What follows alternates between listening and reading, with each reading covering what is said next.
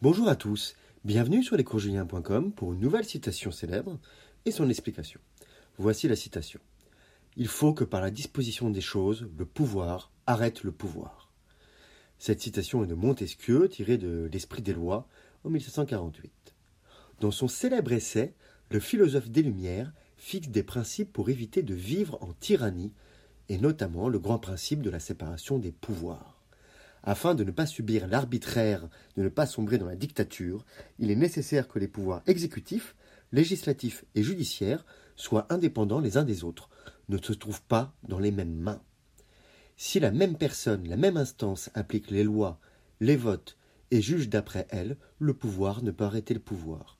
La disposition des choses dont parle Montesquieu est donc la séparation des pouvoirs. En effet, un régime politique, pour éviter la tyrannie, doit être équilibré. Sinon, le risque très humain d'une soif de pouvoir peut l'emporter et mener à la dictature.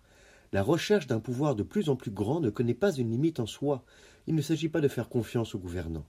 Certains possèdent la sagesse de préserver le système politique, d'autres courent après la démesure. Il s'agit de mettre en place des règles strictes, des contre-pouvoirs capables de s'interposer, de limiter les autres pouvoirs.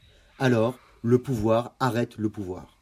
À cet égard, le système américain de check and balances paraît constituer un bon exemple des séparations des pouvoirs.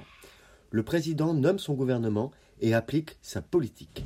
Cependant, le Sénat et la Chambre des représentants peuvent s'opposer aux décisions de l'exécutif, sur le budget par exemple. Enfin, en matière judiciaire, les arbitrages reviennent exclusivement à la Cour suprême. Chaque pouvoir possède donc un contrôle sur l'autre par des votes ou par des nominations. C'est ainsi, souvenez-vous, en début d'année, l'élection de Joe Biden a été certifiée par le Congrès ou que les recours de Donald Trump ont été examinés par la Cour suprême ou les cours des États. Pour la pérennité de la démocratie, il faut que le pouvoir arrête le pouvoir. Et la disposition des choses s'appelle finalement une constitution qui fixe les règles. Il faut que par la disposition des choses, le pouvoir arrête le pouvoir. Je vous remercie pour votre écoute et vous dites à bientôt sur lescourgiens.com. Au revoir.